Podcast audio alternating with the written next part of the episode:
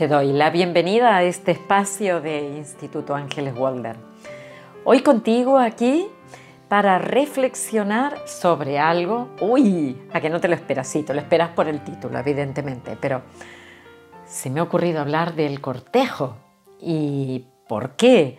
Porque es algo que mm, se está perdiendo, igual que se dice que en los niños a nivel de psicomotricidad se pierde el paso de la reptación a, colocarse en cuatro patas y después gatear desde ahí, es cierto ¿eh? que quizás en toda la evolución que se ha ido teniendo, cada vez hay niños que eh, reptan, o menos niños que repten, vaya.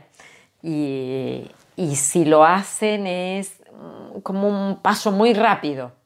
Bueno, y ahora dejemos la psicomotricidad para hablar de lo que nos toca en el día de hoy. La charla es sobre el cortejo.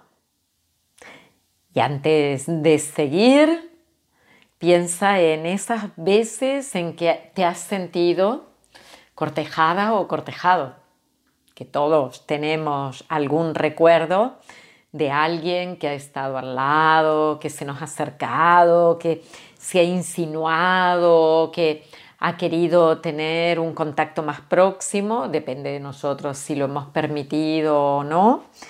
Y en realidad el cortejo es hacer algo que resulte agradable para el otro con el objeto de conseguir algo.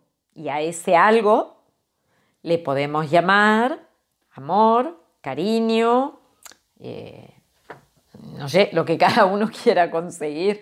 Me río porque a veces se corteja para ir rápido, un kiki, un polvete y fuera, punto. Pero hay otros momentos en los que ese contacto inicial o, puede ser a posteriori después de conocer a una persona, continuar haciéndolo. ¿eh? Es, es algo bonito cuando está dentro del marco de que dos personas lo permiten, ¿no? Hacer algo es hacer o manifestar a través de una serie de conductas algo que es agradable para el otro. A veces cortejar puede ser intrusivo. Quizás una pareja, una mujer y un hombre están sentados y alguien empieza a insinuarse a cualquiera de los dos. Puede llegar a ser muy incómodo ese cortejo. En cambio, cuando tú no tienes pareja y en un determinado momento alguien se aproxima o desde lo lejos eh, te empieza a cortejar, mm, seguramente has sentido un run run o algo por dentro, ¿no? O solo lo he sentido yo, porque yo levanto la mano cuando estoy preguntando, estoy diciendo, ¿alguien lo ha sentido? ¿Has sentido en algún momento eh, esa, mm, no le quiero llamar, fíjate que no le quiero llamar seducción, porque no necesariamente es eso. lo que se intenta a través del cortejo es estrechar la relación, o sea, hacer manifestaciones, por eso le llamamos conductas, hacer algo para que la relación sea íntima, ese algo que tengo que hacer, eh, si es molesto o desagradable, va a alejar al otro. Yo lo que quiero es pasar un tiempo lo más armonioso y, que me proporcione alegría, que sea agradable. Por lo tanto, voy a tener que hacer una conducta en donde a la otra persona le signifique lo mismo. Por eso es tan importante aprender. Te he hecho la pregunta, ¿cómo te han cortejado? Y ahora te iba a hacer otra, que es, ¿cuál ha sido el cortejo más agradable de tu vida? Eh, a veces un piropo, una forma de mirar, un acercamiento, un, eh, te han dejado, por ejemplo, estás tomando el café en algún lugar y cuando vas a pagar, no es que ya lo ha pagado alguien que estuvo sentado ahí, ahora no está, no le puedes poner ni cara. Y dices, uy, ¿y por qué habrá sido esto? Y eso ya forma parte de un cortejo. Si se analiza el cortejo desde la psicología, así como paso a paso, es importante darse cuenta de que mm, tenemos que localizar un rasgo que sea atractivo para el otro y algo atractivo tenemos que encontrar en el otro. O sea, lo primero es cuando quieres cortejar a alguien, es localizar qué me gusta del otro, esa persona que me moviliza. Y al mismo tiempo pensar en qué puede ser agradable para ese otro. Seguramente el siguiente paso es localizo algo agradable, algo que me gusta, un rasgo distintivo que se me hace atractivo, siento esa atracción, ahí sentimos a través de la emoción y las sensaciones corporales, o sea, la tripa te hace run run, el corazón se acelera, la sangre te sube a la cabeza, sientes calor o frío por todo el cuerpo, ah, tiemblas, ¿qué es lo que está ocurriendo? Y ahí comienza la conducta de flirteo. Ahí empieza el, mm, vamos a ver cómo consigo atraer al otro. O sea, primero sientes tú la atracción hacia el otro y después cómo consigues atraer al otro mostrándole algo atractivo tuyo.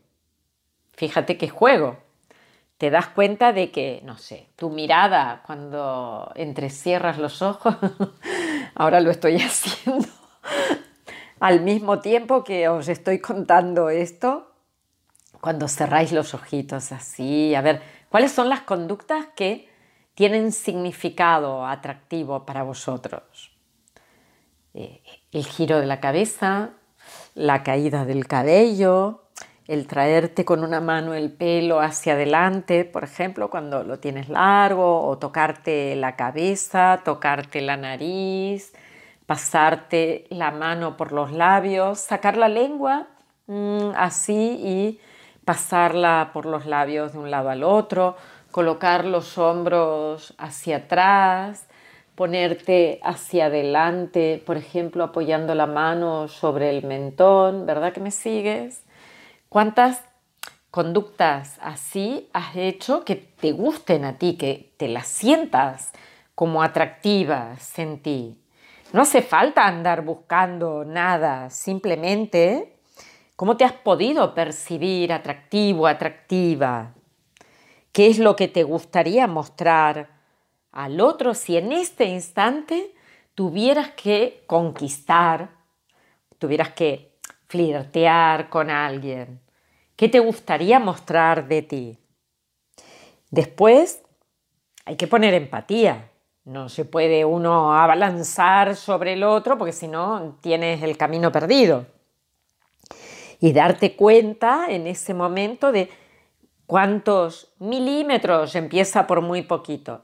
¿Con cuántos milímetros podrías empezar a movilizar eh, darte cuenta cómo se está sintiendo el otro ante tu conducta, si incomoda o si puedes seguir. Por ejemplo, si produce vergüenza o gusta, sientes que hay una reacción del otro lado o hay una, una reacción negativa o una reacción positiva. Y ahí ante la reacción del otro lado, observa lo que te dice tu cabeza, o sea, tienes que ser capaz mm, de, expresar lo que tú estás sintiendo para poder después darte cuenta también de lo que está ocurriendo en el otro lugar.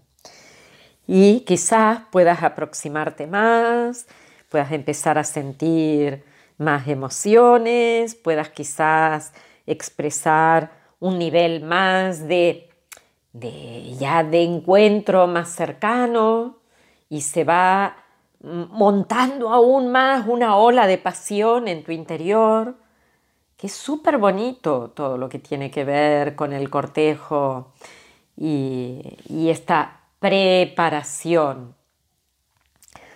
Ah, probablemente si del otro lado hay un feedback positivo, con el pasar del tiempo, poco a poco haya más acercamiento, más intimidad, pues ya tenemos quizás una relación del tipo que cada pareja quiera montada y, se siga cortejando o no. Por eso estoy aquí para recordarte que si tienes una pareja, cada día puedes cortejarla, cada día, cada día, aunque hayas vivido 30, 40 años con esa persona, cada día tienes que encontrar algo bonito para poder transmitir, jugarle con la mirada, poner una música y bailar. Todo esto que te digo te lo dice una persona que lleva 34 años y seguimos jugando eh, juntos y bailando y cortejándonos, porque eso forma parte del, del día a día para regar la pareja. La pareja se hace, no se transita porque sí. O sea que el cortejo mismo puede llevar a esa parte de, de la relación en la que ya hay un compromiso, un apego, pero creo que tiene que estar cada día en algo, recuérdalo, que es la regeneración. Cada día está para hacer la vida más fácil, no más complicada, no más difícil. Y eso es bonito, eso se agradece, de verdad. Eso es nutritivo, es algo que, que hace descansar cuando uno está junto al otro. Y quiero contarte que un antropólogo que se llama David Gibbons, G de Granada, I de Italia, V o B baja, de Valencia, E de España, N de Navarra, S de Sí, y un biólogo que se llama Timothy Perper, hicieron un experimento. Fue muy gracioso porque fíjate cuánto trabajo tuvieron para hacer este experimento. Y lo hicieron para ver cómo las personas jugaban en el juego de la seducción y utilizaban el cortejo como herramienta y cómo lo utilizaban en reuniones sociales y para eso establecieron un esquema de trabajo. El esquema era ver lo que hacían las personas, por ejemplo, uno de ellos se sentó en un bar durante meses cada día tenía su libretita, su, eh, sacaba sus fotos, hacía, tomaba sus notas y durante meses lo que hacía era hacer como un radar, ir de un lado para el otro, viendo lo que estaban haciendo el juego, que era que veía entre las personas en un bar, el otro iba a reuniones sociales, a presentaciones de libros, a mm, eh, inauguraciones de museos, exposiciones, o sea, reuniones en donde había reuniones de trabajo, y iba viendo en distintos tipos de reuniones cómo la gente otra vez jugaba a, a esta parte así del cortejo y en algunos casos había una relación y en otros no, pero que sí que jugábamos el mismo juego que hacen los animales. Muchísimos animales utilizan el cortejo previo al establecimiento de una relación sexual. Y observaron un patrón. El patrón es que las personas cuando entran en un determinado lugar empiezan a marcar el territorio. Por ejemplo, tocan una silla, se apoyan en la pared, en un bar, por ejemplo, se apoyan en la barra, en un sitio. Es como que llegamos a un lugar y plan, este es mi espacio. A partir de aquí, lo que hacían era comenzar con esa mirada, miraban todo hasta detectar, como si fueran animales, ¿eh? una presa. En ese momento, tercera etapa, llamaban la atención los hombres hacían más movimientos que las mujeres. Las mujeres somos más tranquilas y podemos hacer gestos. Por ejemplo, lo que os decía, eh, nos tomamos el pelo y hacemos, enredamos un dedo, pasamos la lengua por alrededor de los labios, nos tocamos la cara, hacemos un gesto suave. En cambio, los hombres mueven las manos, acomodan el cuerpo, se tiran hacia atrás en una silla, hacia adelante, o sea, hacen movimientos más, más amplios. El hombre, por ejemplo, luce algo de lo que tiene. Decían que si habían llevado una ropa como un traje bueno, se tocaban las solapas, se acomodaban la camisa, mostraban el reloj, estiraban, levantaban el pantalón para que se vieran los zapatos. Las mujeres mm, lo hacemos desde los movimientos más pequeños. Por ejemplo, acomodar la tirita del sujetador o acomodarse suavemente un pañuelo que lleva y atárselo. Eh, mostramos de otra manera. Luego viene el reconocimiento. Primero se muestran los gestos, pero después se va a la línea de la mirada, o sea, ojos con ojos. Ah, no se hace nunca, un día os haré un podcast sobre la teoría polivagal. Esto es algo absolutamente biológico. Mm, Veis cómo cuando nos encontramos con alguien al principio miramos más tiempo hacia abajo, luego vía directa hacia la vista. Eso es desde el momento en que sentimos más seguridad. Y luego ya hay un acercamiento. Si vemos que es posible, nos vamos acercando poco a poco hasta poder entablar conversación. Y ya no es lo que se dice, sino cómo se dice. Se alargan las palabras para dar seguridad, hay un tono en donde se intenta jugar con el lenguaje, así como dándole musiquita, o sea, no son las palabras. Ahora os cuento algo. Cuando yo conocí a mi marido, lo conocí en una reunión social. Y cuando entré en el lugar donde se estaba haciendo una fiesta, escuché a unas personas hablando y entre ellas al que es mi marido hoy. En ese momento era una persona más que estaba ahí, estaba de espaldas, yo no le vi la cara, escuché mm, hablar y pensé, en ese momento yo estaba en Argentina, o sea, todo esto ocurrió en Buenos Aires. Y me dije para mis adentros, mira, un boludo argentino imitando a los españoles, porque yo pensaba que era, en realidad es un español, ¿eh? pero yo pensaba que era alguien que estaba tomando el pelo que estaba digamos, riéndose, digamos, de los españoles utilizando el acento español. O sea, juicio de entrada equivocado.